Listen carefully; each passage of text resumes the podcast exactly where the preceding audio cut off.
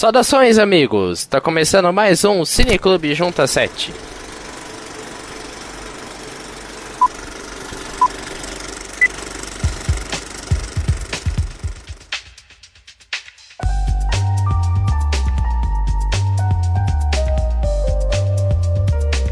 Pois bem, eu sou Lucas Cabreiro e no Cineclube Junta 7 a gente debate filmes conhecidos ou não e que valem a pena conferida. Aqui comigo para ajudar nessa empreitada temos ele, Matheus Botura. Como vai? Muito bem, você? Para completar temos o Atana Mello. Olá. Olá. E o Cineclube faz parte da programação de 2017 no Junta 7. E se você quer ver o site crescer e o podcast, participe da nossa campanha do Padrim. Você pode contribuir com qualquer valor a partir de um real por mês e em troca receber recompensas incríveis, como um grupo grupo no Facebook e WhatsApp só com os padrinhos, ou até escolher o tema do nosso próximo podcast. Essa semana a gente agradece muito o apoio de Murilo Rosella e Marilene Melo. Muito obrigado. Seja um padrinho, já tinha você também. Acesse padrim.com.br barra junta 7 e contribua.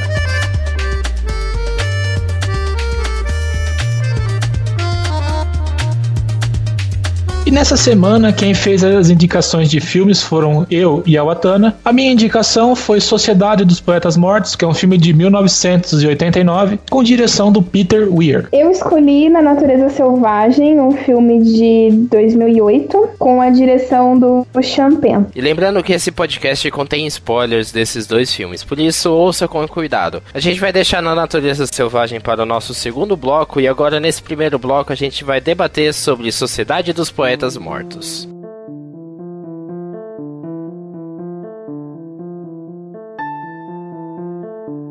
Dead Poets Society, ou Sociedade dos Poetas Mortos, é um filme que se passa no ano de 1959 na Welton Academy, que é uma tradicional escola preparatória onde o ex-aluno, o John Keating, interpretado pelo Robbie Williams, ele se torna novo professor de literatura. Mas logo seus modos de incentivar os alunos a pensarem por si mesmo acaba criando um choque com a ortodoxa direção do colégio, principalmente quando ele fala aos seus alunos sobre a Sociedade dos Poetas Mortos. Tá, vamos já começar começar com o maior spoiler do filme, que é a morte do Neil Perry, que é o principal protagonista do filme, que é o menino. É, de um lado, a gente tem o Mr. Keating, que é o professor, que ele abre a mente do aluno para um universo totalmente novo. Às vezes ele é direcionado a pensar de um jeito e tem um professor que abriu a mente dele. E do outro lado tem o Mr. Perry, que é o pai do Neil e que é aquele cidadão fechado que quer que o filho siga o que ele acha que é o certo, o tradicional, o, o mais antigo. E esse conflito de, de interesses acaba levando à morte do personagem de forma indireta, que o menino ele quer ser ator, só que o pai dele não quer que ele seja ator. E nisso quem acaba sendo julgado é o Mr. Keating que mostra todo esse universo para ele. Tem como fazer um julgamento e ver quem é mais culpado ou menos culpado nesse conflito de interesses, se é o Mr. Keating ou se é o Mr. Perry?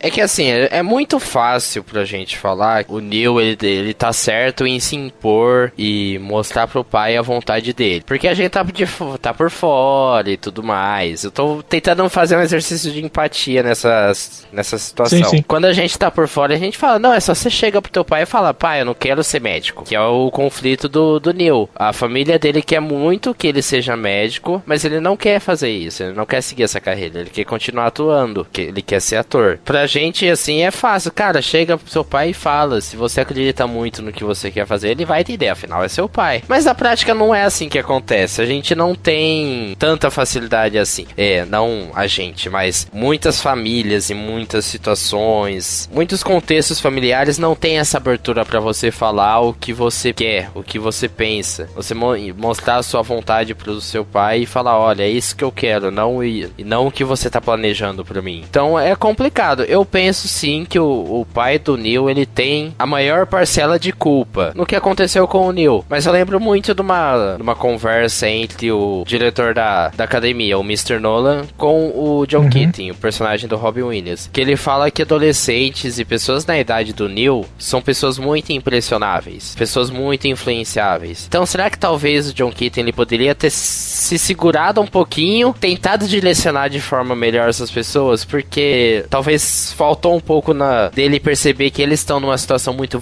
vulnerável e que eles podem se influenciar de forma negativa com as atitudes dele. Que eu acho que é, não dá para ser preto no branco né, nessas situações. Então uhum. eu acredito que é uma mistura de decisões mal resolvidas ou decisões que foram muito precipitadas que culminou no suicídio do Neil. Eu acredito que cada um tem um pouco de parcela de culpa, mas o Neil também ele tem uma parcela de culpa por ele não tentar se impor mais. Mas ele não se, se impunha por medo, medo porque ali, não, medo do pai, ou medo, medo de do, falhar, dos diretores da escola, medo de ser incapaz, medo de várias coisas. Porque ali, é, a verdade que eles mostravam para os alunos é que era um o modelo de ensino científico e a tradição que vem desde anos antes na história sempre envolvia os quatro pilares e era a única forma de você ingressar numa boa faculdade e ser um exemplo. Aquilo era o que os pais esperavam e o que os filhos deveriam, no mínimo, dar em resposta ou retribuir. O Neil era diferente. Ele já tinha outras vontades, tanto é que no comecinho do filme, quando ele começa as aulas, o pai dele fala que ele não ia mais participar do anuário, ele ficou super, super chateado, uhum. porque uma que ele se cobra muito, se cobrava muito e que era uma coisa que ele gostava de fazer e o pai acabou reprimindo ele. A partir daí, ele já não sabia o que era o que ele queria e o que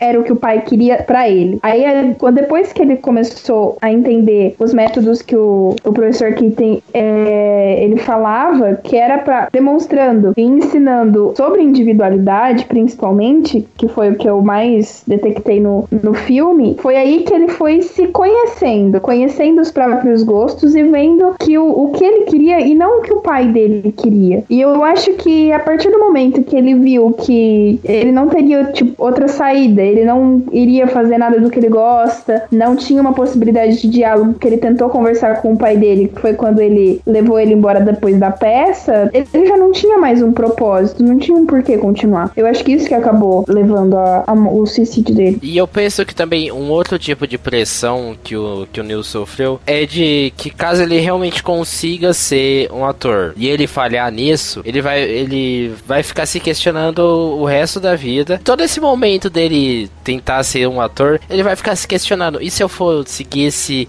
os planos do meu pai e eu me tornasse um médico? Será que vai dar certo? Esse é um outro nível de pressão que o personagem tinha que, que aguentar. Uma coisa que eu queria perguntar é que, por exemplo, apesar de mostrar um pouco esse conflito dele com o pai, essas questões mais da psique e do comportamento dele de ser uma pessoa suicida em potencial, não que a gente saiba 100% debater esse assunto aqui, lógico. E a gente tá vendo pelo viés do entretenimento. Sim. Mas vocês acreditam que o roteiro do filme ele poderia ter mostrado algumas outras partes ou alguns outros sinais de que o Neil ele não tava bem mentalmente para todo esse tipo de mudança que ele tava querendo colocar na vida dele, que o Keating mostrava que ele poderia mudar, que o pai dele mostrava que ele deveria fazer, os amigos influenciavam. Uhum. Você acha que o roteiro poderia ter trabalhado melhor? Sim, é assim, eu fiz essa pergunta inicial, primeiro porque eu esqueci a outra, mas é porque essa questão de, de, de depressão, de, de conflito de interesses de pais e filhos e que podem combinar em suicídio ou não, é uma coisa que está muito em alta hoje em dia, tanto por conta da, daquele jogo do Baleia Azul e tanto por conta do 13 Reasons Why. Então isso meio que ficou evidente. Agora, eu talvez não fosse a coisa mais indicada o, o roteiro mostrar isso, até porque é para manter esse quê de realidade que muitas vezes a gente não sabe o que se passa dentro, muitas vezes não, a gente nunca sabe o que se passa na cabeça de outra pessoa. E ainda mais quando uma, essa pessoa é um adolescente, é uma criança, porque tem todo esse, esse conflito do que ele quer, do que os, os pais esperam, do que ele pode ou não pode ser no futuro. Então, eu acho que, que se fosse mostrando pequenos distúrbios que ele teria no meio do caminho, poderia não gerar o impacto que acabou gerando esse filme, sabe? A, a cena que mostra o suicídio dele é uma coisa coisa extremamente chocante, porque ele teve ali momentos antes dele cometer o suicídio, a chance dele encarar o pai dele e falar que tanto que ele fala que ele queria se expressar naquele momento, aí o pai bravo retruca ele e ele acaba deixando por isso mesmo. Pouco depois naquela noite ele ele acaba se matando. Então eu acho que, que pelo roteiro não teria necessidade de, de mostrar pormenores. Eu já acho que o roteiro trabalhou muito bem essa questão, porque além do, do Neil, o personagem do Todd também traz coisas bem parecidas com a, com a do Neil. Ele também é muito cobrado, ele não consegue se expressar, ele tem uma forte comparação com o irmão mais velho dele, que era o primeiro aluno da, da escola. É uma, uma pressão gigantesca, assim como todos os alunos dali de dentro. E eu entendo a pressão e, e compreendo o roteiro do filme até o final, até a morte do Neil, porque pelo que a gente assiste, naquela época as soluções eram pequenas. Tipo, eles viram no professor novo, tipo, um, um, um mundo gigantesco para eles explorarem que até então eles não, não tinham conhecimento era, eram regras que eram impostas e eles deveriam cumpri-las. Tanto é que a hierarquia da, da escola é bem definida. Os alunos são inferiores e, e eles têm que ser respeitosos com os professores e diretores, porque eles detêm um conhecimento maior para eles. No caso, na época era ciência, né? E essa pressão toda, essa cobrança toda, é, comparações,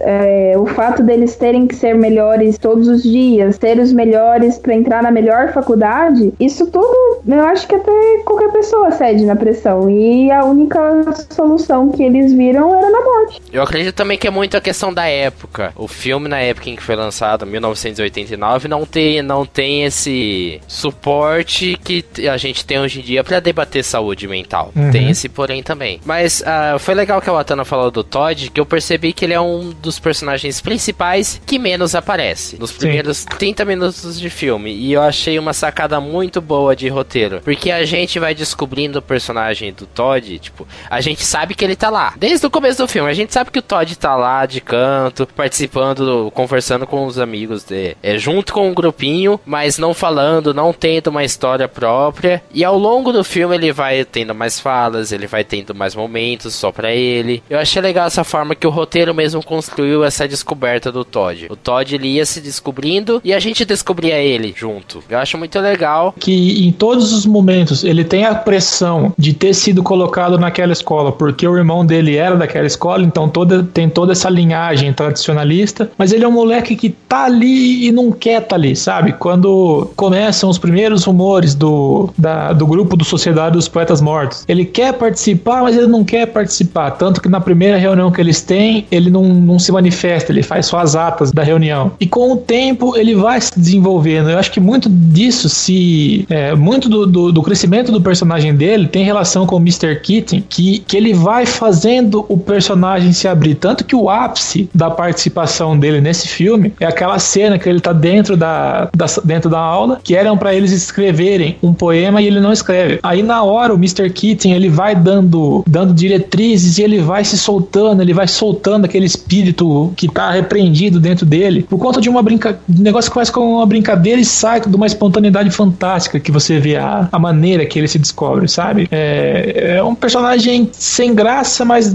que tem muito a dizer e acaba não dizendo tanto. Filme, né? E funciona, é Eu muito bom. Que assim, Sociedade dos Poetas Mortos eu julgo como um filme que, apesar de ter seus momentos chocantes, como a morte do Neil, mas ele é um filme bastante parado. E uhum. ele lembra muito Bravura Indômita, que foi do programa passado, porque ele também se sustenta muito na interação entre os personagens. Porque se aquela gurizada, os, os alunos que tiveram mais foco no filme, os principais, se eles não funcionassem, o filme não iria funcionar. Uhum. E é muito bom ver a forma como eles interagem entre si e como o personagem do Williams e o Robin Williams têm uma química enorme com esses jovens Sim. atores. Eu gosto muito da forma desses atores interagirem. E eu acredito que até mascaram um pouquinho dos problemas de atuação, porque tem algumas atuações que são meio. Fraquinhas. Sabe? É, são bem fracas. É, então, eu... mas ó, eu, só, antes só da Latana falar, que, que é mais a título de curiosidade mesmo, pesquisando sobre o filme, tudo isso foi feito para parecer realmente que é uma galera unida, não sei o que tem. Porque, da curiosidade, o filme ele foi rodado em ordem cronológica, que é uma coisa coisa não tão comum no cinema, mas foi feito isso para que o relacionamento dos jovens e o crescente respeito que eles sentem pelo personagem do Robbie Williams fosse é, amplamente sentido. E também durante as gravações, os protagonistas do filme, os meninos, eles foram ficaram durante as gravações no mesmo quarto, eles dormiam no mesmo quarto para que a, a química deles fosse maior ainda. E realmente é o que o que transparece para quem tá vendo, sabe? Por mais que seja um grupo que, que meio que se forma ali, já tinha um, já tinha um grupo pré-definido, quem chega depois é o Todd, mas o grupo em si ele tá numa sintonia tão grande que realmente, como você falou, disfarça alguns defeitos de, de atuação. O único personagem que acaba sendo destoante do, do, do grupo é o Cameron, aquele ruivo, que no final cagueta todo mundo. Porque todo mundo, todos eles, por mais que sabem o que pode acontecer de represália e tal, eles vão lá, eles encaram, não, vamos fazer a sociedade, não sei o que tem, vamos lá. Aí o Todd sempre é aquele cara certinho, não sei o que tem. A cena do que o Mr. Keating, ele pede para que os alunos arranquem a introdução do livro, enquanto tá todo mundo se divertindo e rasgando e fazendo aquele fuso, ele tá lá com a reguinha, tirando folha por folha, não sei o que tem. Eu acho que, que isso é o que dá mais graça ao filme e o que mostra mais a evolução. A evolução e a importância dessa, desse autoconhecimento ainda na juventude. Porque eles ainda estão na fase de se descobrir, eles estão na fase de ter o primeiro, primeiro amor, eles estão expandindo o que eles acham que eles são, porque eles ainda estão em constante evolução, em constante conhecimento com eles mesmos. E eu acho que se tivesse uma interferência dos atores adultos mais velhos, eu acho que o enredo se tornaria um pouco chato, porque como o filme passa, se passa numa época ditada por regras, a inserção desse público mais velho ditaria as regras e eles só cumpririam, mesmo eles criando a sociedade, tendo as reuniões semanalmente, tudo mais. Eu acho que isso interferiria muito na, na história e como a gente absorve as informações da história. Eu acho que deixou a coisa mais dinâmica dinâmica e mais interessante de se assistir. Até porque, por ser as interações totalmente só entre o elenco jovem, eles se descobrem juntos. E não Sim. uma figura autoritária, alguém mais velho que fica falando: olha, façam isso, façam aquilo, façam isso agora. Porque eles já tinham isso na vida deles, na, na uhum. casa deles. Então a interação entre eles fora da casa e fora da sala de aula era completamente livre de, das regras. Ainda tinha uhum. as suas regras, as suas convenções sociais, mas não tanto quanto eles tinham na casa ou dentro da sala de aula quando não estavam na aula do Sr. Keating. É, mas ainda assim teve essa figura mais velha que, que abriu ainda mais o leque de. Exatamente. Mas, ele, mas dele, o, é o o Keating ele, ele serviu muito como o orientador, o cara que só mostra um caminho, uma opção a se seguir. Ele nunca Sim. forçou necessariamente eles a seguir os ensinamentos dele. Tanto é Sim. que naquela clássica cena em que o Sr. Keating tá pra ir embora da academia, todo mundo sobe nas ah, mesas ah, e falam, oh Captain, my Captain. Hum, ah, só fazer um. Não é todos que sobem na, na coisa, Exatamente, só quem que não é tava é fechado com o bonde. Exatamente, não eram todos. Ou seja, o Sr. Keating ele, o personagem do Robin Williams, ele nunca teve essa pretensão de querer converter todos. É aquele negócio, ó, tem um campo aqui e tem uma bola. Se vocês quiserem fazer, vocês podem jogar futebol. Se vocês não quiserem, vocês podem dar meia volta e ir embora. E a galera abraça todo esse conceito do carpe diem, de aproveitar o dia, de fazer a vida, de fazer a vida extraordinária. Então, é, uma parte da sala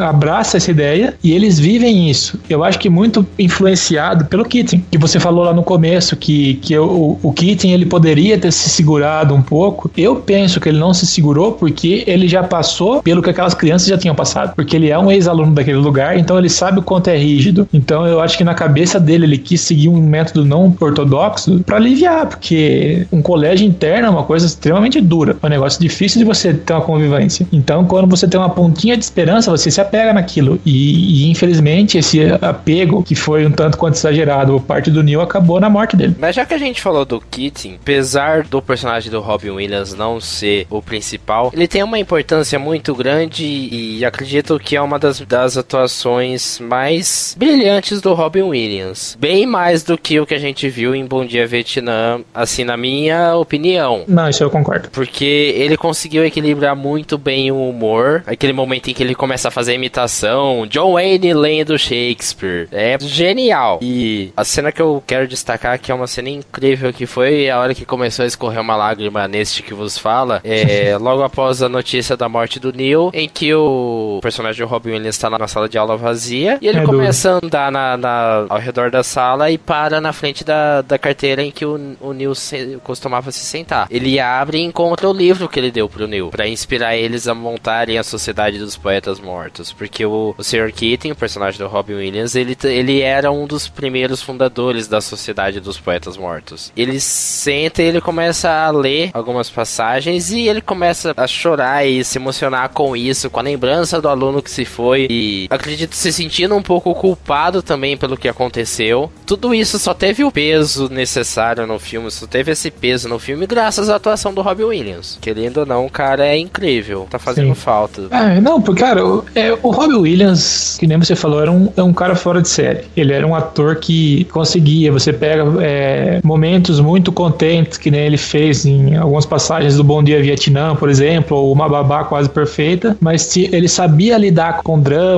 com dor, como foi no caso de Pat Adams. Então, o peso que ele traz na interpretação é um negócio que, puta, é, é até duro de falar que o cara era, era fantástico mesmo, sabe? Ele, ele surge como aquele professor. Eu acho que todo mundo teve um professor que, que para algum aspecto ou outro, meio que abriu a nossa mente para um, um novo universo, para um novo centro de conhecimento e, e por aí vai. Então, a figura que ele traz dentro desse filme é muito é muito grande, sabe? Não foi à toa que ele foi indicado a, ao Oscar de melhor ator por esse filme. Infelizmente não ganhou, mas se ganhasse seria um, um prêmio muito bem dado para ele. Ele é indescritível e traz coisas que eu acho que a gente, na nossa época agora, atualmente, a gente deve, também deveria pensar, que é a questão da atualidade, a questão do carpe diem, que é tão repetido no, no filme todo. Ele fala isso logo nas primeiras cenas, na primeira aula com os alunos, e ele eles levam isso sempre para aproveitar o dia, para ver as coisas boas, para absorver coisas, para mudar. E eu acho que isso é válido e com a interpretação dele, a maneira que ele passou durante todo o filme, é fantástico. É, mudando um pouco de foco da atuação, indo para as questões mais técnicas do filme, uma coisa que eu percebi é que ele é um filme que ele tem planos muito longos. Ele não tem cortes muito ágeis. Os planos dele, plano é entre um corte e outro, para explicar pro pessoal que não tá familiarizado com esses termos mais técnicos de, de cinema. E eu percebo que ele é um filme que ele tem planos longos.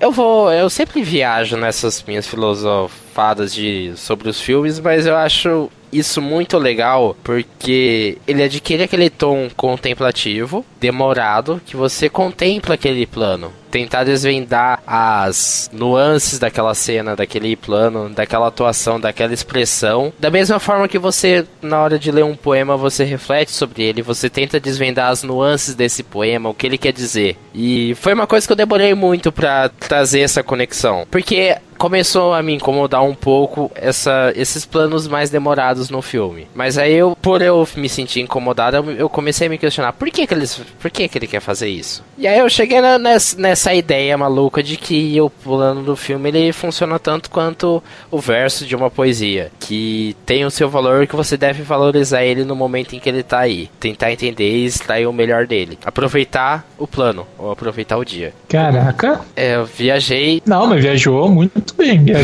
que faz muito sentido isso. Não, sem brincadeira, não tô. Porque assim, o filme ele tem uma temática mais pesada. Eu achei ele um sem pouco contar... longo, sabia? Sim, tá um pouquinho, talvez fosse um pouquinho mais curto, beleza beleza. Mas eu acho que se fosse cortes muito picadinhos e cena pá, pá, pá, não ia funcionar tão bem, porque você tá trabalhando com um conceito todo poético, de um professor de poesia que tá incentivando os alunos. Então eu acho que esse negócio de ser um pouco mais longo acaba casando bem, sabe? Que esse foi um dos filmes que, mesmo sendo longo, é um filme que você senta pra ver uma pancada só e você vai embora, porque ele é muito prazeroso de se ver. Então, isso que você falou faz, faz, faz bem sentido, sabe? Aproveitar eu vou, o... eu vou contradizer um pouco o que eu falei também. Contradizer.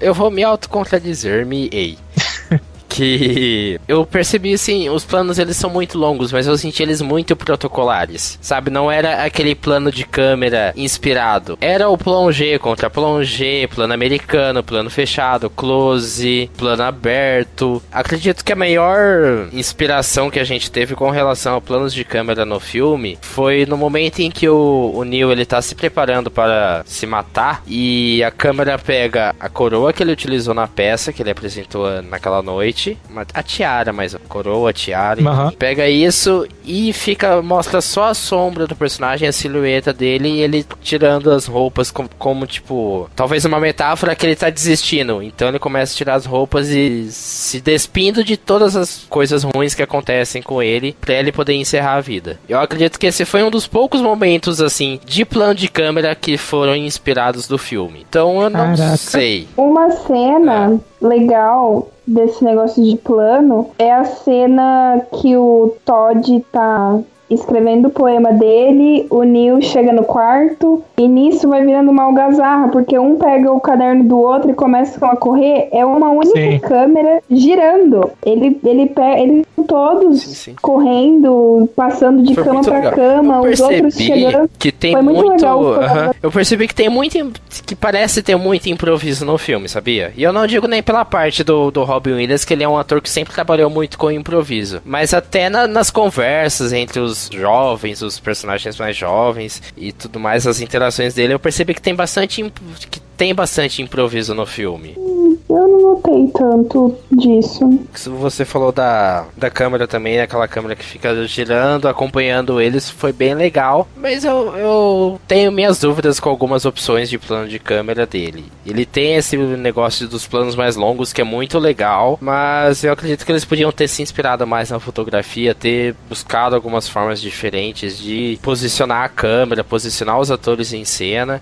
É lógico que é uma questão técnica que não influencia tanto assim no filme. Tá, o roteiro tem mais peso no filme do que a questão técnica dele. Mas eu acredito que talvez algumas escolhas mais inspiradas, algumas experimentações nessa parte técnica, talvez façam um filme dar um fôlego a mais e a gente não sentir tanto assim a adoração grande dele que, o que foi o caso que eu senti. O Matheus falou que ele assiste numa paulada só. Eu assisti numa paulada só, mas eu não. Eu achei que demorou muito pra, pra passar. É impressão minha nesse caso. Mas é isso, pra gente encerrar nosso debate sobre Sociedade dos Poetas Mortos. Botana, considerações finais sobre o filme e a sua nota de 0 a 10, por favor. Ai, gente, eu gostei muito do filme. Gostei da lição, gostei dos valores que eles passam, dessa coisa de se desafiar, de sair da sua zona de conforto, de aproveitar, de se conhecer e tudo mais. Acho que para a época que o filme foi lançado, foi uma questão bem debatida e, e muito boa para a época, não só naquela época como agora também. E a minha nota é 9. É uma nota muito boa porque eu gostei do filme. Apesar de eu concordo com vocês que deveria, poderia ser um pouco menor. Ele é bem um pouco cansativo por ser pesado e se tratar de assuntos não tão leves de se falar. Mas é válido, a mensagem é muito bacana e eu recomendo. Minha nota é 9. Eu vou mandar. Ai caramba, eu fico um pouco entre 8 e 9. Eu vou mandar um 8,5 que eu gostei pra caramba do filme. Ele tem excelentes atuações do Robin Williams e do elenco jovem, apesar dos pesares, porque assim, uma coisa que fez decair um pouco a nota dele para mim é realmente algumas atuações que não funcionam tão bem, que são um pouco mais forçadas e que não funcionam com naturalidade. Mas eu acredito que o roteiro dele tá ótimo, funciona muito bem no que ele se propõe. É, eu acredito que na parte técnica do filme ela poderia ter sido sido melhor trabalhada, junto ao roteiro que já funciona muito bem, se eles tivessem conseguido casar questão técnica com o roteiro, iria funcionar muito bem o filme. Mas eu, mas ficou um pouco descompassado o roteiro com a forma como eles filmam o filme.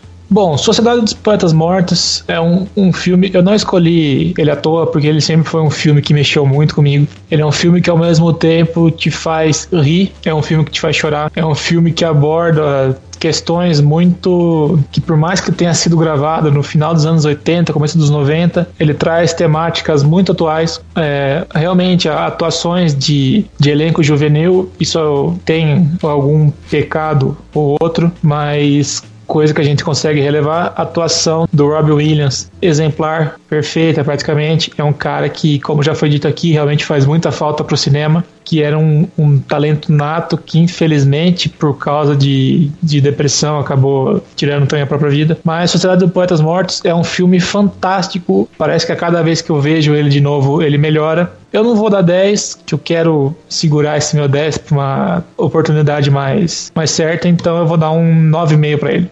Apesar do João não estar aqui com a gente, ele assistiu os filmes já. E no nosso ranking oficial do Cineclube Junta 7 vai ter a nota dele incluída nas médias dos filmes.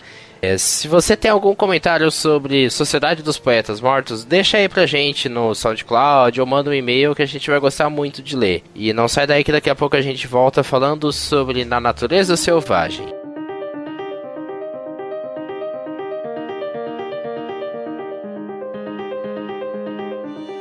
Da Natureza Selvagem, lançado no dia 14 de março de 2008, ele é um filme que se, que se passa na década de 90 e conta a história do Christopher McCandles. Ele é um jovem recém-formado que decide viajar sem rumo pelos Estados Unidos em busca da liberdade, porque ele não liga para coisas materiais, status e tudo mais. E durante a sua jornada pela Dakota do Sul, pelo Arizona e a Califórnia, ele conhece pessoas que acabam mudando a sua vida e ele muda também a, vida delas. E no fim, depois de dois anos de estrada, o, ele decide fazer a maior das viagens e parte rumo ao Alasca nessa jornada de autoconhecimento dele. Eu quero saber de vocês, numa vida que é toda baseada em status, em bens materiais, nos estudos, porque ele ia, os pais dele, os pais dele queriam que ele fosse para Harvard estudar direito, né? Nesse mundo, o que, que vocês acham que leva um, um, jovem, ele tinha 20 anos, 20 e poucos anos, 24, o que leva um jovem, fala, ah sim, mas isso depois, né? Uhum. Mas antes,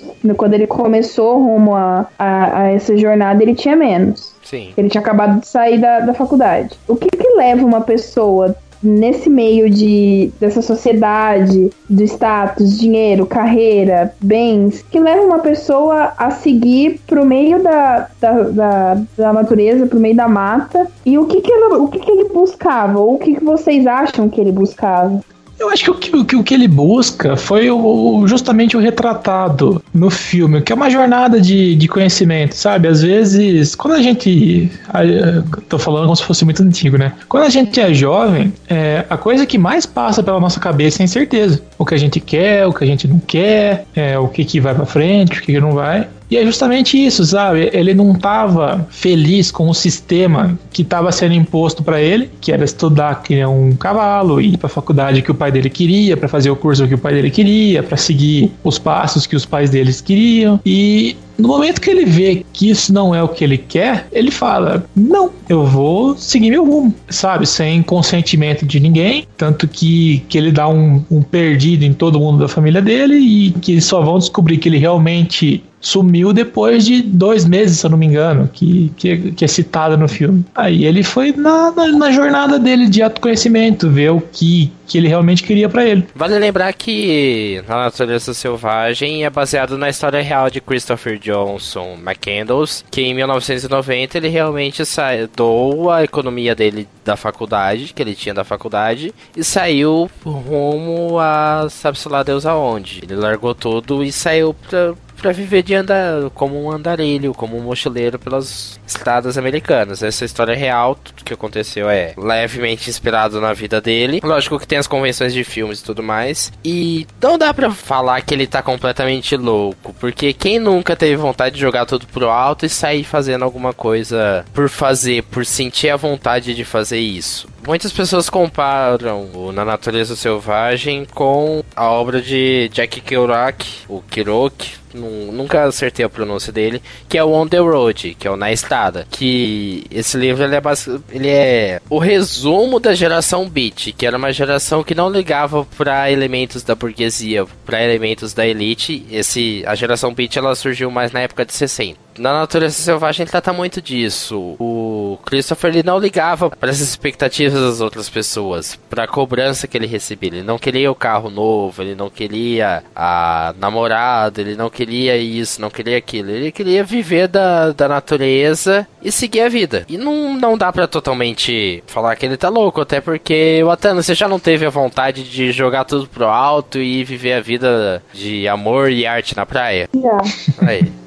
inclusive recentemente. Mas eu acho que no caso do Christopher é algo mais, não é só isso. É por causa da família, né? ele. Né? A família não dele é era muito por causa da família. Ele, ele, a pessoa dele despreza qualquer relação social que é baseada em status, dinheiro, carreira bens materiais, tudo que a gente tudo que as pessoas esperam de você, tudo que é necessário, o que as pessoas julgam necessário, né? Para se ter uma convivência, para ter um, um, qualquer tipo de relacionamento. E ele, ele não achava isso necessário. Ele não queria um carro novo, ele não queria estudar em, na melhor faculdade. Tanto é que ele tinha um carro antigo, os pais deles queriam, queriam dar um carro novo para ele. E ele fala que não, que ele não precisa. Pra que se aquilo ali tá bom? Ele era totalmente diferente. Ele buscava um. Como que eu posso dizer?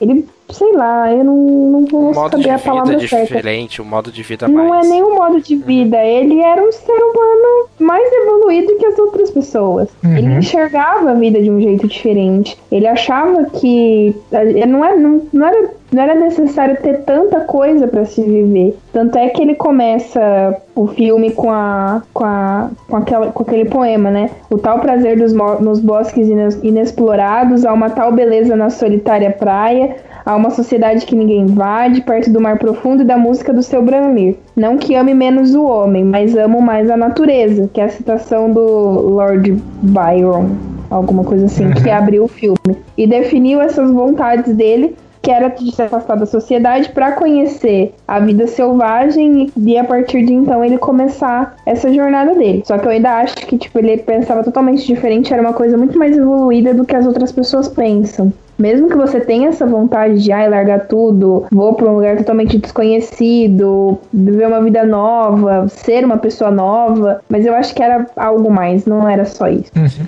Mas nem uma por coisa isso... que a gente quer. Fala. Uma coisa que é perceptível na figura do Chris, que depois ele se autodenomina o Alex Supertramp, é que o, o, o comodismo, o conformismo é uma coisa que ele não aceita. Que o filme ele é contado em capítulos e cada capítulo tem um, um, um centro de relacionamento que ele tem com outras pessoas. E a partir do momento que, que ele começa a parecer que ele está estável naquele, naquele, naquele grupo, por menor que seja o tempo que ele esteja ali, ele vai embora meio que sem olhar para trás, sabe? No, no contexto, quando ele encontra o, o casal hippie, ele sai no meio da noite sem falar nada. Depois, no, no último capítulo, quando ele encontra o Ron, que tem toda uma carga emocional, até maior que a carga emocional que ele tem com, com o casal de hippie, é, ele fala: Vamos pensar isso quando eu voltar. E, e, ele, não, ele não aceita ficar parado naquele lugar e ele vai em busca de um, de um novo ideal, objetivo ou um jeito de se viver a vida. Mas eu penso assim que nem por isso o pensamento dele, a forma dele encarar, dele não querer criar vínculos com as pessoas, porque ele encarava esses vínculos como apenas convenção social, ao menos é o que dá a entender no filme. E nem por isso esses pensamentos dele são passíveis de condenação, porque ao menos quando eu entendo que ele escreve no fim do filme. É uma frase que já é bastante comum na mídia em si, porque o filme se marcou por conta dessa frase. Que felicidade só é real quando compartilhada. É, ao menos eu entendi que a felicidade só é real quando é compartilhada com outras pessoas. Que seria, ele encontrou a real, o real sentido de felicidade quando ele estava junto com aqueles hippies, que tinham seus conflitos, mas ainda assim são, eram pessoas felizes. Com o Wayne, que era o cara que trabalhava junto com ele na plantação de trigo eu acredito, eu, o que eu gosto do filme é realmente essa dúvida. Ele tá certo em muitos pontos, mas será que ele tá certo em todos os pontos? Será que ele não tá se fechando muito em preconceitos com a sociedade, com a forma da sociedade se comportar, se comportar e não vendo que dentro dessa sociedade que ele tanto condena, que é cheio de interesses, cheio de convenções e regras, existe sim a oportunidade de você ser feliz, de você se sentir amado e amar. Eu, eu acho que é uma discussão discussão muito legal que o filme levanta e, e eu fiquei com isso na cabeça. Será que ele tá totalmente certo? Ele tem pontos que devem ser condenados ou não? Me ajuda.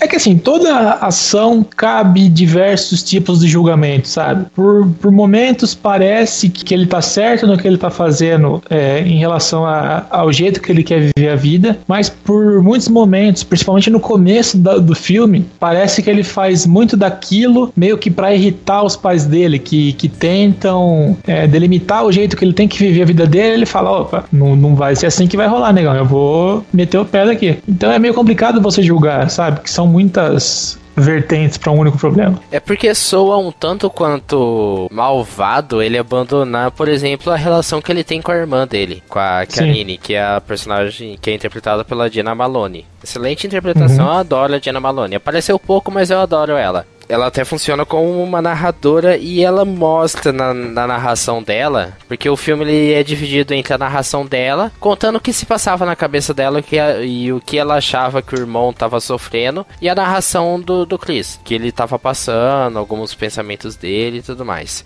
E na narração da, da irmã dele, da Karine, é, a gente consegue perceber o amor e o afeto que ela tinha com o irmão. E você fica, uhum. você questiona muito assim, cara, você reclamava das. Você condenava a sociedade, essas convenções, esses estados, mas você tinha a, a sua irmã que te amava incondicionalmente. Aí você vê ele dar as costas para ela, sem dar notícias e por aí vai. Tá certo que é uma coisa que não é explorada no, no filme, mas na história real do Christopher McCandles, ele enviava cartas para a irmã dele sem informar onde ele estava, mas ele enviava algumas cartas falando que estava bem e tudo mais. Mostra mais Legal. ou menos isso quando ele envia alguns cartões postais para o Wayne, que é o personagem do Vince Vaughn, uhum. nos momentos que, do filme. Sim. Mas eu achei que ficou um pouco mal explorado esse ponto histórico do personagem. E é um, é um ponto que eu condeno ele, um pouco a atitude do, do Chris. E eu gosto disso, da gente poder condenar alguns pontos, algumas atitudes dele, porque mostra como que o roteiro conseguiu trabalhar bem a personalidade a motivação e a profundidade e tridimensionalidade dos personagens. Isso eu acho muito legal.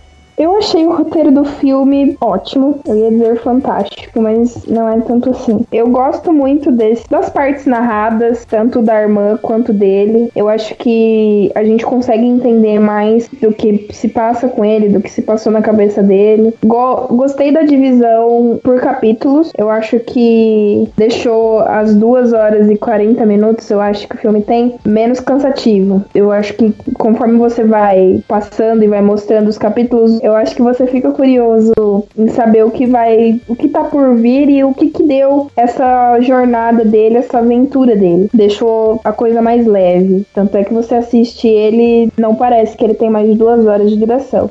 Eu acho que as atuações, os, as aparições dos personagens são boas, até porque se mostrasse somente a parte do Chris, ficaria uma coisa monótona, que é só ele no meio do mato, se descobrindo, lendo, conhecendo, e as interações que, eles que ele faz, tanto com as pessoas que cruzam o caminho, nas tentativas que ele, que ele tem de ir para os outros lugares, que ele sempre tem uma ajuda de alguém, várias pessoas acolhem ele na, durante a trajetória. Eu acho que as aparições dessas essas pessoas são em momentos muito oportunos e deixa bem clara a mensagem que eles querem passar. Quando ele encontra o casal que a, a mulher, o filho da mulher fez a mesma coisa que ele tá fazendo, passa uma coisa bem forte, sabe? Você para e começa a pensar em cada situação, no que cada pessoa pode estar tá passando, nos dilemas que cada um tá enfrentando. E aquela foi a maneira que ele resolveu de, de enfrentar o dilema dele. Eu acho que, que, me chamou a atenção. A história da Jen, que é uma das hippies que acaba cruzando com o caminho do Chris em vários momentos do filme, e depois a história do Ron, que são histórias muito que tratam muito o passado desses dois personagens, trata muito da conexão que eles tinham com a família. O fato do Ron ter perdido a esposa e o filho em um acidente de carro, e o fato do filho da Jen ter ido embora, ter abandonado ela porque ele não aceitava o modo de viver deles. Eu acho que esses dois dois personagens foram cruciais para toda a dúvida que o Chris teve ao longo da jornada dele. Todas as dúvidas dele, porque você consegue perceber na atuação ótima do Emil, Emil Hurst, Hurst que ele tem um pouco de dúvida do que ele tá fazendo. Será que eu tô fazendo certo? Será que eu não deveria voltar? É, em diversos momentos do filme você fica questionando assim, nossa, eu acho que ele vai voltar agora. Eu acho que ele volta agora. Tá certo que é uma história que já uma história real, mas se é, mas o roteiro ele consegue trabalhar bem isso pra gente ficar um pouco na dúvida qual será o próximo passo dele. Será que agora ele vai desistir e voltar para casa e vai ter o fim feliz? Ou não, ele vai continuar com a jornada dele? Isso eu acho muito legal e a forma como o roteiro consegue trabalhar bem essa dúvida dele, não só dele, mas dos outros personagens também. Eu acho que essa, essa dúvida, vou só te, te interromper, esse negócio dele querer voltar para casa, ou até o motivo dele ter saído de casa, eu acho que fica bem claro no final do filme, quando passa o que, que acontecia na casa dele? O pai dele agredindo a mãe dele, o fato do pai dele estar tá sempre certo, o que ele e a irmã dele enfrentavam, já que a mãe não falava nada, a mãe sempre abaixava a cabeça pro pai e tudo mais. Ou ela se vitimizava e... também pra Sim. fazer os filhos se voltar contra o pai. Eu acho que isso foi uma resposta que as pessoas de quem assistiu o filme não esperava, mas que mostrou algo, porque no final do filme você falava, poxa, ele já tá dois anos lá na, na natureza, já tá se descobrindo, conheceu várias pessoas novas, enfrentou muita dificuldade. E, e por que, que ele não volta para casa, já que agora ele, ele conheceu a verdade, ele viu que a vida é muito mais do que aquilo que, que ele esperava e tudo mais. E aparece essa cena, aí dá um tique em você, sabe? Aí você se pergunta, tipo, era tão. É, é, o quão ruim era a, a vida dele em conjunto com os pais, a família e tal, comparado às dificuldades que ele passa ali na natureza, sozinho, ele enfrentando as coisas dele, sabe? É uma coisa que deixa você refletindo, tipo, por hora, sabe? Você acaba de assistir o filme e fica aquilo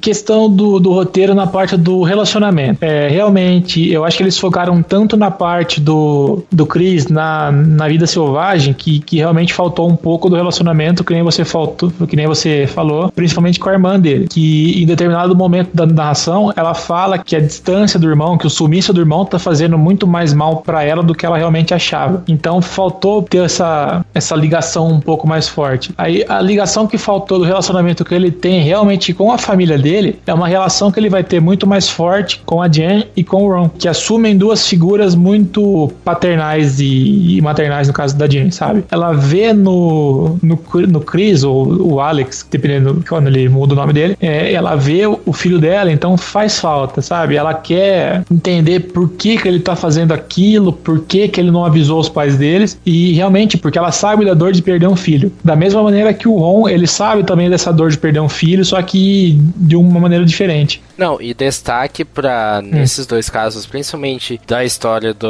da Jen e da história do Ron, destaque imenso pra atuação da Kathleen Kinner, que faz a Jen, e do Hal uhum. Holbrook, que faz o Ron, que foram Sim. ótimas atuações, certeiras, e eu adoro a Kathleen Kinner. É, não, realmente, a da, a, não, a da Kathleen me surpreendeu, que no, no primeiro momento eu não gosto muito dessa vibe riponga e good vibes. No primeiro momento eu fiquei, hum, sério que vão meter uns hip aqui no meio? Mas depois, conforme vai crescendo, principalmente no, no segundo arco que eles aparecem, que é naquele acampamento, que, que é esboçado um relacionamento amoroso entre ele e a personagem da Tracy, que é interpretada pela Kristen Stewart, que ficou famosa por Crepúsculo. É, naquele arco fica muito mais evidente a, o quanto que a, a Jen quer ajudar ele, sabe? Que ela quer entender ele. Tanto que se formou um laço tão forte lá atrás, no, no primeiro encontro deles, que eles se conheceram pegando uma carona, esse laço ele fica tão forte que ele decide parar o que ele tá fazendo para encontrar e fazer uma surpresa para ela e, e pro Ryan. E, e, realmente, o, o, laço que é solto com a família de verdade dele é um laço que é criado com um contexto de, de uma galera que ele conhece pelo caminho dele. Um, um, ponto que a gente ainda não discutiu, lógico que a gente tem muito a falar sobre esse filme, mas uhum. a gente não falou muito da relação que ele criou com o, o Wayne, que é o personagem do Vince Vaughn, que é um. Uhum. Acredito que até um momento meio de marasmo no filme, que ele não caminha muito e que ele fica muito preso. Matheus, ajuda eu nessa. Onde que o Wayne ajuda na jornada de, do, do Chris? Cara, eu acho que ele ajuda muito pela parte do contexto. Que o Wayne é o cara que, que vai dar um trampo para ele conseguir uma grana para suprir minimamente as necessidades que ele tem em relação de comprar comida, essas coisas, antes dele realmente dar aquele estalo e, e sair dessa vida selvagem para se isolar no Alasca. Tanto que é pelo contexto, pelo aquele núcleo do Wayne,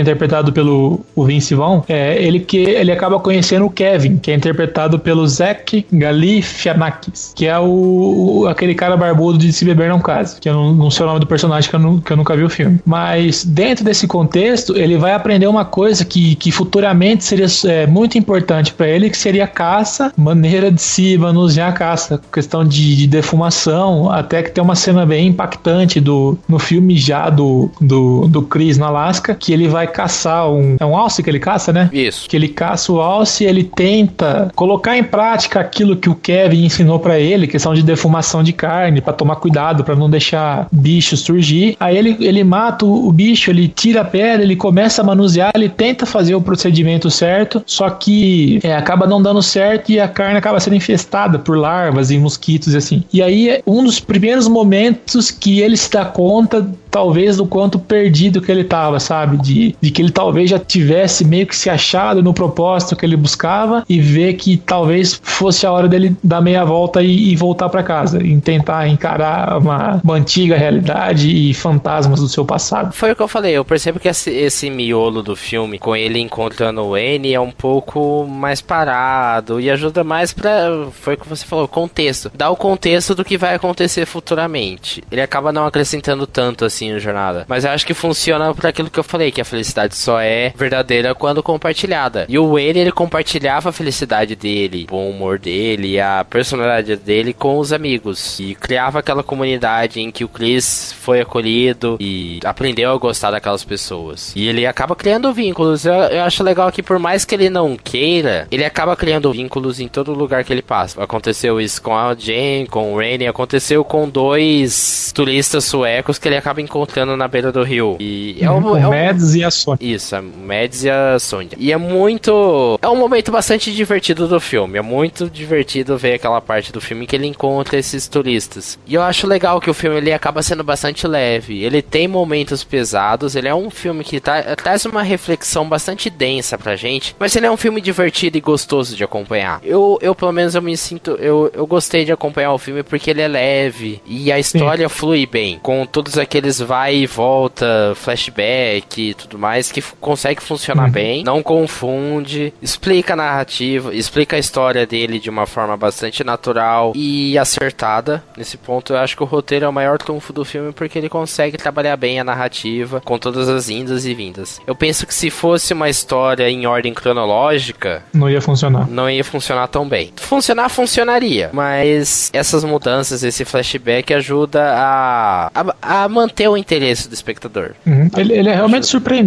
na, na maneira que ele discorre. Tanto que a primeira coisa que eu vi quando ele tinha duas horas e meia de duração foi mandar uma mensagem pra Otana. Eu falei, isso tá de sacanagem ter escolhido esse filme, né? Que você pensa que vai. tinha mais de duas horas. Nem Mas nem. não tinha tanto assim. Não, mas realmente, quando você vê duas horas e meia num filme, você assusta. Você não sabe que como que vai ser isso. Se você duas horas e meia que vai ser um negócio maçante ou duas horas e meia prazerosas. E é o caso desse filme. Que quando eu fui ver, eu falei assim: bom, ele é extenso assim, eu vou dividir ele em três partes e, e assisto tranquilo. Eu vi a primeira hora, pausei as duas outras, as próximas duas horas eu assisti que eu não vi o tempo passando. Ele realmente é um filme muito gostoso de você assistir e, e por todo o contexto que ele traz, momentos felizes, momentos tristes momentos de euforia, momentos de desespero, e ele te prende muito em frente à tela. Então é um, um, um baita filme. Um momento legal que eu gosto de destacar, que eu gostaria de destacar, principalmente do, do começo do filme, e que trata muito dessa questão técnica, é do jantar de comemoração da formatura dele. Que é muito desconfortável os planos de câmera que ele resolve, que o filme resolve usar nesse momento. Que é aquela câmera que vai na cara da pessoa, do ator, para deixar você tão desconfortável por uma câmera tão perto assim do rosto dele. Aquela câmera no rosto, meio caótica, meio confusa e deixa a gente tão desconfortável quanto o Chris estava se sentindo desconfortável naquele jantar de formatura. Isso eu achei uma, uma ideia muito legal. Na verdade, a fotografia do filme e a forma dele ser filmado é muito bem feita. As locações que foram gravadas, ele, ele realmente foi gravado no, no Alasca, mas impressiona, tanto em tempo de, de neve quanto em tempo de, de calor, as locações são fantásticas a um nível que, porra, é, é surpreendente. Na verdade, o legal é que o filme ele realmente rodou muitos estados pra, na questão das locações. Eu abri aqui a lista de locações. Ele foi filmado no Oregon, no Alasca, na Califórnia, Arizona, Geórgia, México. Eles foram para o México. Passaram muito pouco tempo no México durante o filme, mas eles foram para o México gravar algumas. É aquela cena de fronteira. Sim. Nevada, Washington. O filme ele realmente rodou o país inteiro. E isso ajuda muito a construir a identidade dele e a construir o contexto, aonde ele está. Uma coisa que eu quero perguntar pra Batana, eu percebi que o personagem do Elliot, do Emil Hurst, eu vou falar Elliot direto, porque eu sempre confundo ele, mas o personagem do Emil Hurst, que é o Chris, ele olha muito pra câmera. Parece meio que até que quebra a quarta parede, principalmente no momento que ele tá comendo uma maçã e ele dá uma olhada assim pra câmera, meio divertida. Nossa, totalmente. Você consegue entender o motivo disso? Eu fiquei um pouco na dúvida dele. Eu quero ver o que, que você pensa. Eu acho que não tem um motivo. Eu acho que a câmera, o papel da câmera tá ali para registrar essa jornada dele e é como se, como se fosse tipo ele não estivesse sendo observado. Ele olha, eu acho que naturalmente, mas eu acho que não tem um propósito para isso, não tem uma mensagem a se passar para isso. Eu penso um pouco diferente, que, que eu penso assim, que o ele olha muito para a câmera porque a gente acaba assumindo uma posição de acompanhante dele. A gente acaba sendo o companheiro de viagens do Chris. Então, ele olhando pra câmera, ele tá olhando pra gente. Ele falando sobre como aquela maçã que ele tava comendo era boa, ele tá contando pra gente sobre como a maçã que ele tá comendo é boa. As locuções, as narrações dele, e não só nesse momento em que eu falei, mas em outros momentos ele também olha muito pra câmera. E eu penso que, não sei se necessariamente precisa ser uma coisa, foi uma coisa intencional, porque eu acho que o filme ele tem muito de improviso também, tanto quanto Sociedade dos Poetas Mortos, talvez até mais de improviso. Porque se você filma muito em locação, você acaba tendo que trabalhar muito com improviso. Não tem como. Se você filma em muitos ambientes abertos, você tem que trabalhar com o que está disponível naquela hora. Então você acaba improvisando mais que o habitual. Eu não sei se necessariamente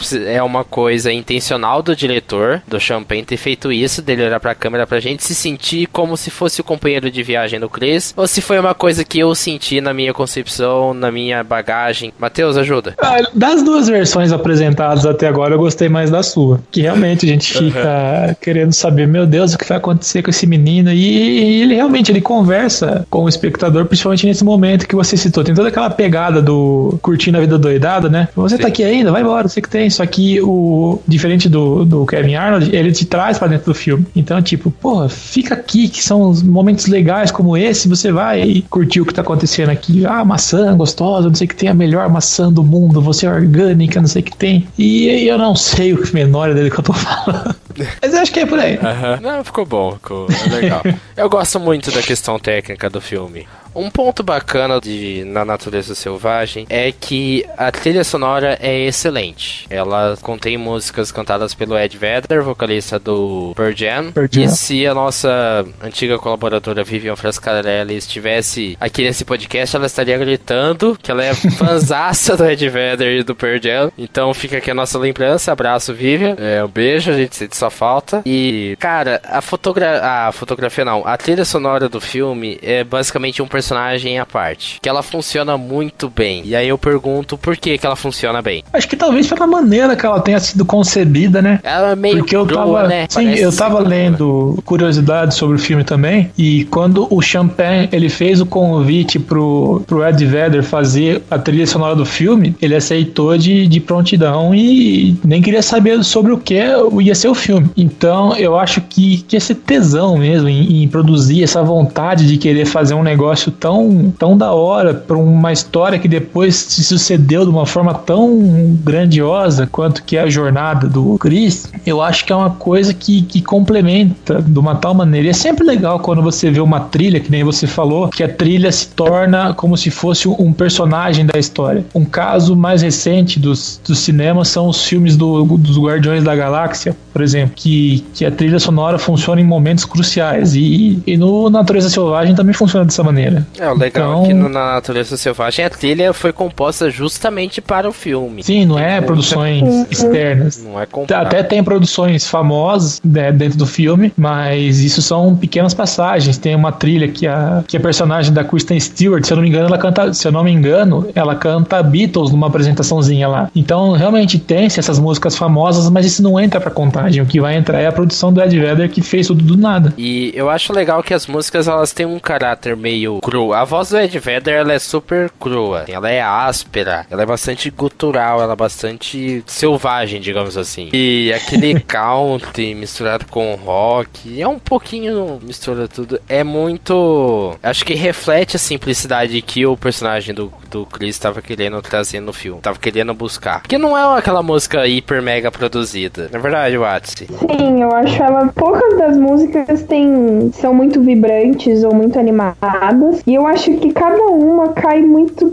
Tipo, é como cai com luva em cada momento. A que me marcou muito foi no final do filme, a música que toca na, na morte do, do Christopher. Ela faz um conjunto com a cena.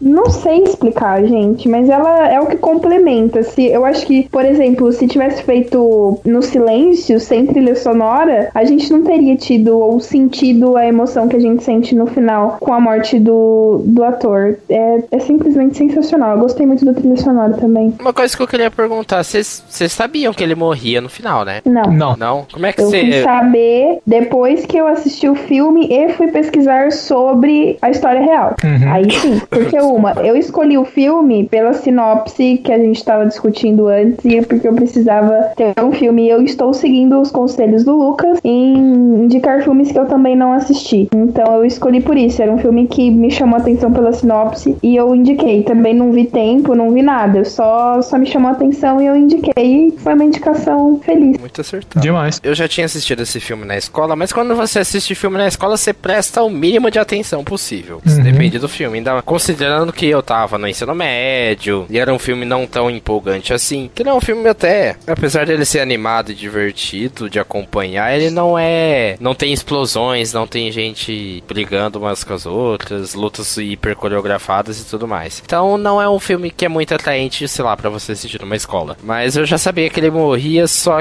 que a emoção que eu senti nesse momento, quando ele morre, e quando mostra a foto do Christopher McCandle verdadeiro, McCandles, uhum. verdadeiro, do lado do, do ônibus que foi praticamente a casa dele nos meses finais da vida, é, é emocionante. Corre uma lágrima e faz a gente refletir sobre tudo que a gente assistiu. É, Matheus, fala um pouco do momento da morte do personagem. O que, que você sentiu com ela? Cara, é que eu sou, em filme principalmente, eu sou bem difícil de chorar. Mas realmente é uma coisa emocionante. Eu não conhecia a história dele. É, o filme estava há muito tempo na minha lista do, do serviço de streaming, que começa com N, mas eu não vou falar o nome porque não tá pagando a gente. Mas todo mundo sabe que é Netflix. Então, é, realmente, eu, eu não conhecia nada da história dele. Aí, quando você vê, já bem pro final do filme, quando parece que dá aquele estalo nele de querer voltar para casa, mas ao mesmo tempo ele tá muito desesperado porque ele não consegue comida. Tanto que ele morre por ingestão de uma planta que, se não fosse tratada de uma forma meio rápida, poderia levar a óbito e, infelizmente, é o que acaba acontecendo. Então, da maneira que foi posta isso em tela, que a Tana falou, com a trilha sonora, a cena, eh, ela se complementa de uma tal maneira que acaba sendo uma coisa muito triste de você se ver, sabe? A, eh, a imagem do corpo dele enfraquecendo, é, o, o sol a pino, aquela imagem que começa a rodar, aí junto com a música, dá um, um nozinho no coração, tanto de pena pena por, por ele ter acabado daquele jeito, tanto porque é, você realmente começa a achar que ele vai voltar para casa, tanto que, que no momento lá de que, que ele dá aquela alucinada de, de como seria se ele voltasse para casa, encontrasse o pai e a mãe dele, e, a gente, e naquele momento a gente pensa assim, nossa, eu acho que vai conseguir, ele vai voltar, mas infelizmente não é o que, o que acaba acontecendo no final da trama. E fica o destaque também pro excelente trabalho do Emilio Hirsch emagrecendo, engordando, emagrecendo Sim. ao longo do filme filme, que é um comprometimento muito grande do ator. Então... O legal é que o, o relógio que ele usou no filme realmente pertenceu ao Christopher, o original. Uma coisa emocionante no fim também é quando aparece a foto do Christopher real. Sim. Que, que foi achada na câmera dele sem revelar. É muito estranho ver a semelhança e, e você ver, saber, né? Tipo, no meu caso, que eu não sabia que era uma baseada numa história real, né? Saber que aquilo mesmo aconteceu, que, que um cara insatisfeito com tudo isso pegou a mochila e, e foi se conhecer, foi enfrentar tudo que, que vinha pela frente, ele estava disposto. É, eu não sei explicar a sensação que eu senti no final do filme. Uhum. Não, é interessante de você ver realmente o, o que nem você citou, todo o trabalho corporal que o Emile teve nessa gravação, sabe? É que ele, é, a atuação dele deixava muito claro para quem tava vendo o que tava se passando: desespero, angústia, medo, a questão do medo quando ele tá surtando porque ele não consegue comida, ele fazendo um buraquinho no cinto para apertar ainda mais. É, a, cena com o urso, para mim, eu, eu, achei que ele ia morrer naquela cena, não sei por que do nada aparece um urso. E como a gente tem aquela experiência do Leonardo DiCaprio, a gente já pensa, pô, vai, vai dar unha aí, mas tipo, o urso passa reto. É um filme é, que realmente ele me surpreendeu demais, cara. A Watana deu um, um tiro muito certo nessa escolha, acho que foi até o, o melhor até agora. Matheus, suas considerações finais sobre o filme e a sua nota de 0 a 10, por favor. Bom, eu volto a ressaltar que dos filmes que a Watana escolheu, esse sem dúvida até agora é o melhor da, das opções que ela trouxe pra gente. Ele realmente assusta quando você vê o tempo de duas horas e meia, só que ele passa aqui você nem percebe. É uma história que tem altos,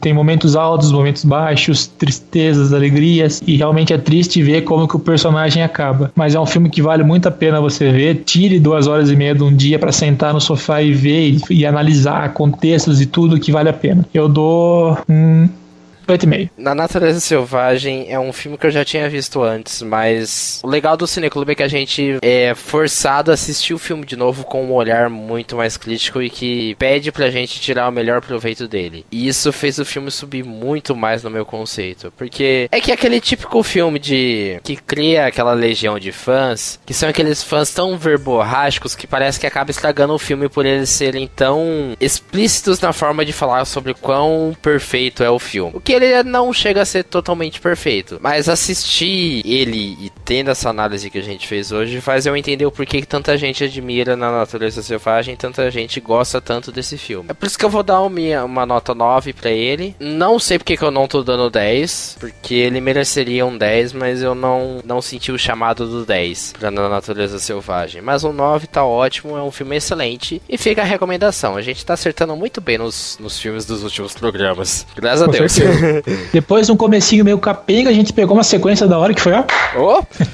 Watsi, considerações finais e nota de 0 a 10? Foi um dos filmes que mais me surpreendeu, que mais me surpreendeu e mais me tocou depois de Silence, que foi o João que indicou na, no programa anterior. E, sei lá, não tem muito o que falar dele, porque é uma coisa que, que você para pra pensar e, e volta para situações da sua vida. Você começa a imaginar, sei lá, não enfrentar tudo que ele enfrentou e sair mundo afora. Mas realmente, jogar tudo pro alto e falar, não, eu vou recomeçar num novo lugar, eu vou ser um, uma outra pessoa, vou pensar em tudo de uma forma diferente, começar a ter novas, novas conexões e, e deixar um pouco de lado esse mundo materialista, essa coisa de status, é, carreira e tudo mais. É um, é um filme que você assiste ele e você fica pensando, sua cabeça entre pane, assim. A minha nota para ele é 10. 10. Meu primeiro 10 no programa, gente. Uhul. Sucesso. Quais são os seus comentários sobre Na Natureza Selvagem? Deixa também sua nota de 0 a 10 sobre esse filme, bastante bacana e que fica a recomendação para você assistir. Tem na Netflix, então tá facinho. E fica aí que daqui a pouco a gente vai apresentar os filmes do próximo programa.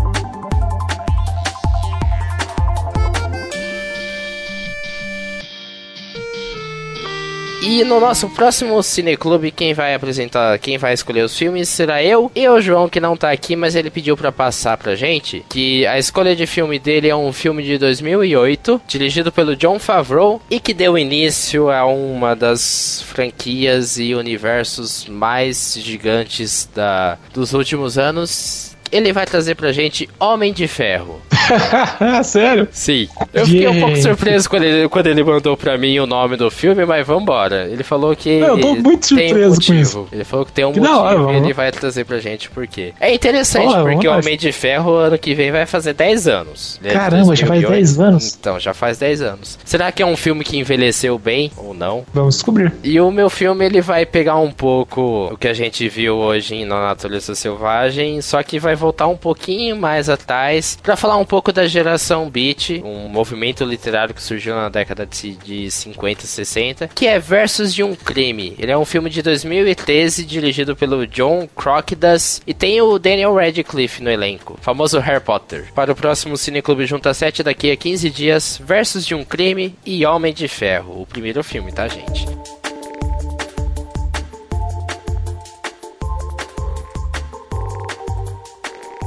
É isso, manda pra gente um e-mail para juntacast.gmail.com com dicas, sugestões, comentários, opiniões sobre os nossos podcasts. Não esquece de assinar o nosso feed para ter podcast agora toda semana. Numa semana a gente tem o Cineclube, na outra semana o JuntaCast. Assine também o podcast no iTunes, ou no Podflix, ou então no YouTuner. Não esquece de acompanhar as redes sociais do site, Twitter, Facebook e Instagram, e acompanhar também nossos posts, nossos artigos em junta7.com.br. É isso, muito obrigado, até o próximo Cineclube e tchau. Tchau, tchau. Tchau.